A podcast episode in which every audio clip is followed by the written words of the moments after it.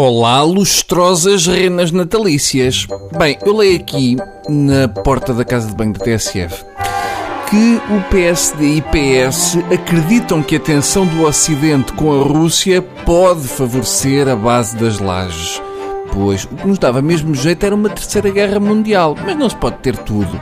O melhor é o PSD e o PS, neste Natal, desejarem pouca paz no mundo e muita tensão nuclear para os homens de má vontade.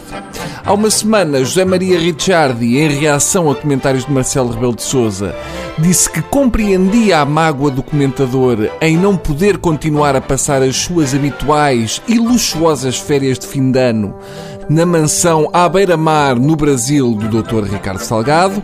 No comentário de domingo à noite, Marcelo respondeu e garantiu que pagava sempre as férias no Brasil.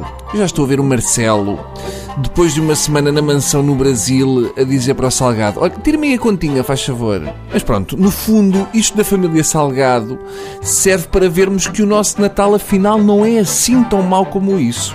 E mesmo a passagem de ano também não é assim tão má como isso, porque não temos que levar com o professor Marcelo lá em casa. A única inveja que eu tenho da consoada da família Salgado é que provavelmente eles este ano não compram prendas para ninguém. Não é por falta de dinheiro, que isso há sempre.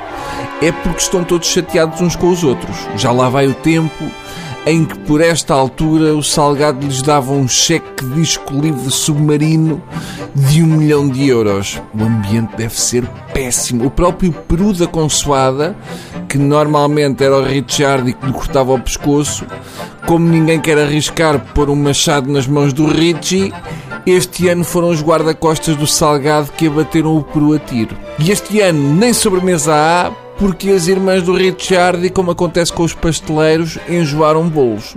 O Natal do nosso ex-primeiro-ministro. Hum, também não vai ser assim uma coisa do outro mundo, mas eu confesso que ainda assim preferia estar a olhar para o teto deitado num beliche do que ter de ir à missa do galo. Mas o problema do Natal na prisão é que o Natal é uma época de paz, amor e união. E aquilo é uma prisão só para homens.